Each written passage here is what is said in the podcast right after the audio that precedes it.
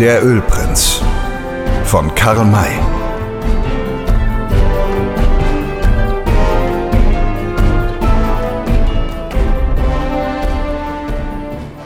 Gerade wollten sie um diese Ecke biegen, um nach der Vorderseite des Hauses zurückzukehren, als ihnen jemand entgegenkam. Dieser jemand war Sam Hawkins Maultier, dessen Kopf neugierig nach seinem Herrn auszublicken schien. Butler, der vorangegangen war, stieß mit dem Tier fast zusammen. Hässliches Vieh! rief er aus, der Mary einen Fausthieb gegen den Kopf gebend. Ist ein wahres, richtiges Schneiderpferd. Einem anderen könnte es im ganzen Leben nicht einfallen, sich auf eine solche Bestie zu setzen. Sehr richtig, stimmte Sam bei. Nur fragt es sich, warum? Äh, wieso? Wie meint ihr das? Wollt ihr etwa sagen, dass man euren Ziegenbock nicht reiten könne? Das nicht, Sir. Ich wollte nur sagen, dass ihn nur ein sehr guter Reiter besteigen kann. Er brachte das Wort in einem so eigenartigen Ton vor, dass Butler rasch fragte Meint ihr etwa, dass ich kein guter Reiter bin? Dass ich mit eurer Bestie nicht fortkäme?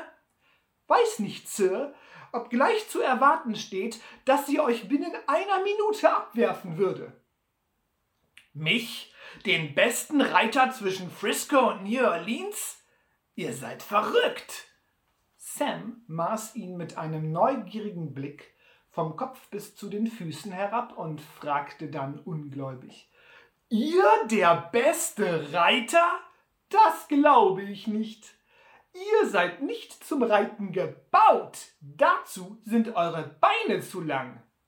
Nicht zum Reiten gebaut, lachte Butler auf. Was will ein Schneider vom Reiten verstehen? Als ihr vorhin hier ankamt, hocktet ihr auf eurem Viehzeug wie ein Affe auf dem Kamel. Und da wollt ihr vom Reiten sprechen? Lasst euch nicht auslachen. Euer Maultier nehme ich so zwischen die Schenkel, dass es binnen fünf Minuten zusammenbricht. Oder euch binnen einer Minute hinunterwirft. Wollen wir wetten? Ich setze zehn Dollar, rief Butler, der nicht mehr genügend Geld besaß, um wieder in der früheren Höhe zu wetten. Ich auch.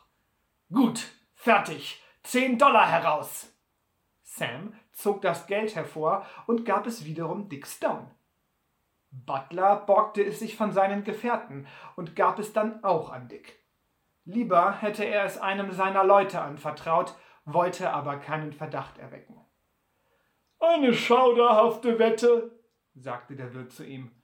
Um zehn Dollar zu gewinnen, auf ein solches Scheusal steigen. Diesmal aber werdet ihr sicher gewinnen. Butler nahm die alte Mary beim Zügel und führte sie von der Ecke fort nach dem freien Platz vor dem Hause. Also binnen einer Minute herunter, rief er Hawkins zu. Sitze ich dann noch darauf, habe ich gewonnen. Darf ich mit dem Tier reden? fragte Sam. Warum nicht? Redet mit ihm, pfeift mit ihm oder singt mit ihm, ganz wie ihr wollt. Es hatten sich zwei Gruppen gebildet. Hier Sam mit Dick und Will dort der Wirt mit den Leuten Butlers. Dieser stieg auf. Das Maultier ließ es sich ruhig gefallen und stand still und unbeweglich, als ob es aus Holz geschnitzt sei. Da sagte Sam, Bocke ihn ab, meine gute Bucking Mary! Augenblicklich machte das Maultier einen runden, hohen Katzenbuckel, ging mit allen Vieren in die Luft, streckte sich dann aus und kam mit dem Reiter zu gleicher Zeit wieder auf dem Erdboden an. Das heißt, Butler saß nicht mehr im Sattel, sondern neben der Mary unten auf dem Boden. Seine Leute schrien überrascht auf. Er sprang empor und rief ergrimmt Dieses Vieh ist des Teufels. Erst steht es fromm, fromm wie ein Lamm, und dann geht es ganz plötzlich wie ein Ballon in die Luft. Ich weiß nicht, ob ich richtig verstanden habe. Sagtet ihr dem Tier nicht, dass es mich abbocken solle? Yes, nickte Sam und strich seinen Gewinn ein. Sir, das verbitte ich mir. Pscha, ihr habt gesagt, dass ich mit ihm reden kann, wie ich will. Aber nicht zu meinem Schaden. Es war zu eurem Nutzen. Ihr braucht ja nur zu hören, was ich sage, so wisst ihr, was das Tier tun wird und wie ihr euch dagegen zu verhalten habt, wenn ihr so ein guter Reiter seid, wie ihr vorhin sagtet. Well, so werde ich das nächste Mal sicher gewinnen. Ich lasse mich nicht wieder herabbocken. Äh, setzt ihr noch einmal zehn Dollar? Gern. Butler borgte sich nochmals das Geld, gab es Dick und sagte zu Sam, indem er wieder aufstieg, nun sag dem Racker doch wieder, was er tun soll. Sam lachte kurz und lustig auf und rief dem Maultier zu, Streif ihn ab, meine liebe Striping Mary!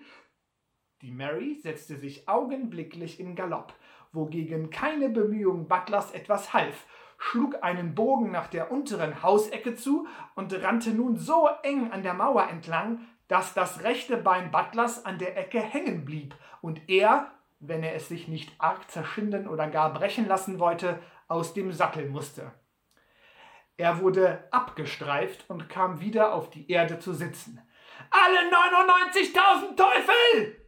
schrie er wütend, indem er sich erhob und sein Knie befühlte. Diese Bestie ist ein wahres Höllenvieh.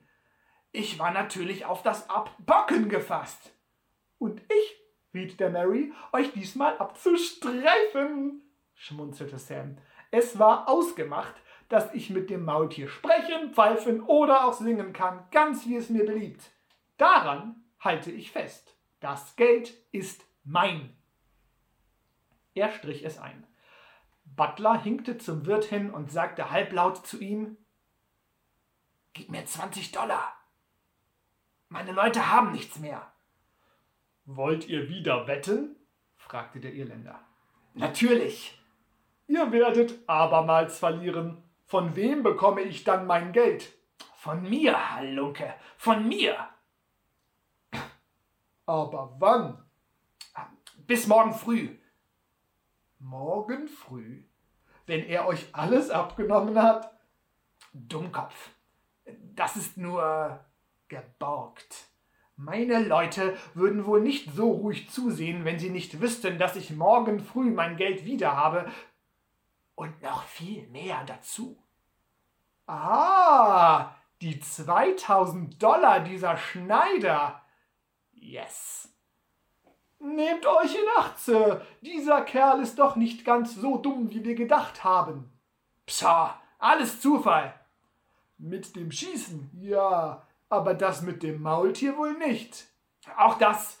Das Tier ist ein altes, ausgemustertes, äh, Zirkusvieh, das er für einige Dollar gekauft hat. Es kann diese beiden Kunststücke, das ist alles. Also her mit dem Geld. Ich muss einstweilen wenigstens die letzten zweimal zehn Dollar wiederhaben. Als ihm der Wirt das Geld aus dem Hause geholt hatte, rief er Sam Hawkins zu: Wettet ihr noch mal mit? Ja, doch nun zum letzten Mal. Einverstanden. Aber um 20 Dollar. Yes. Da ist das Geld. Dazu gebe ich die heilige Versicherung, dass mich euer Scheusal jetzt nicht herunterbringt. Es kann machen, was es will. Er stieg auf, nahm Mary kurz in die Zügel und fest zwischen die Schenkel und horchte zu Sam hin, was dieser befehlen würde, ob abbocken oder abstreifen. Der Kleine aber gebot keins von beiden, sondern rief Wälze ihn ab, meine liebe Rolling Mary. Das Maultier warf sich augenblicklich nieder und rollte sich wie eine Walze auf dem Boden hin. Wenn Butler sich nicht alle Glieder zerquetschen oder gar zerbrechen lassen wollte, musste er die Zügel fahren lassen und die Füße aus den Steigbügeln nehmen. Kaum fühlte die Mary, dass sie ihn los war, so sprang sie auf, trabte zu ihrem Herrn hin, stieß ein triumphierendes Geschrei aus und rieb ihr Maul an seiner Schulter. Butler erhob sich langsam vom Boden, befühlte und betastete sich von oben und unten, hinten und vorn und machte ein ganz unbeschreiblich dummes Gesicht. Er war wütend über den mehrfachen Reinfall, den er erlitten hatte, und wollte sich dies doch nicht merken lassen. dazu schmerzten ihn alle seine Knochen und Muskeln, denn er hatte unter der Mary wie unter einer Drehrolle gelegen. Beliebt es euch vielleicht, noch einmal zu wetten? rief ihm Sam Hawkins zu. Geht zum Satan mit eurer schändlichen Bestie, grollte der Gefragte, indem er sich niedersetzte. Habe mit dem Satan keine Geschäfte, Mr. Butler. Ich werde also dahin gehen, wohin es mir gefällt. Nach Prescott? Yes. Schon heute? Nein, wir werden heute hier in San Javier del Bac bleiben. Habt ihr euch schon nach einem Obdach umgesehen? Nein, ist nicht nötig. Werden im Freien schlafen. Habt ihr zu essen? Noch nicht, dachten hier etwas zu bekommen. Damit steht es schlimm.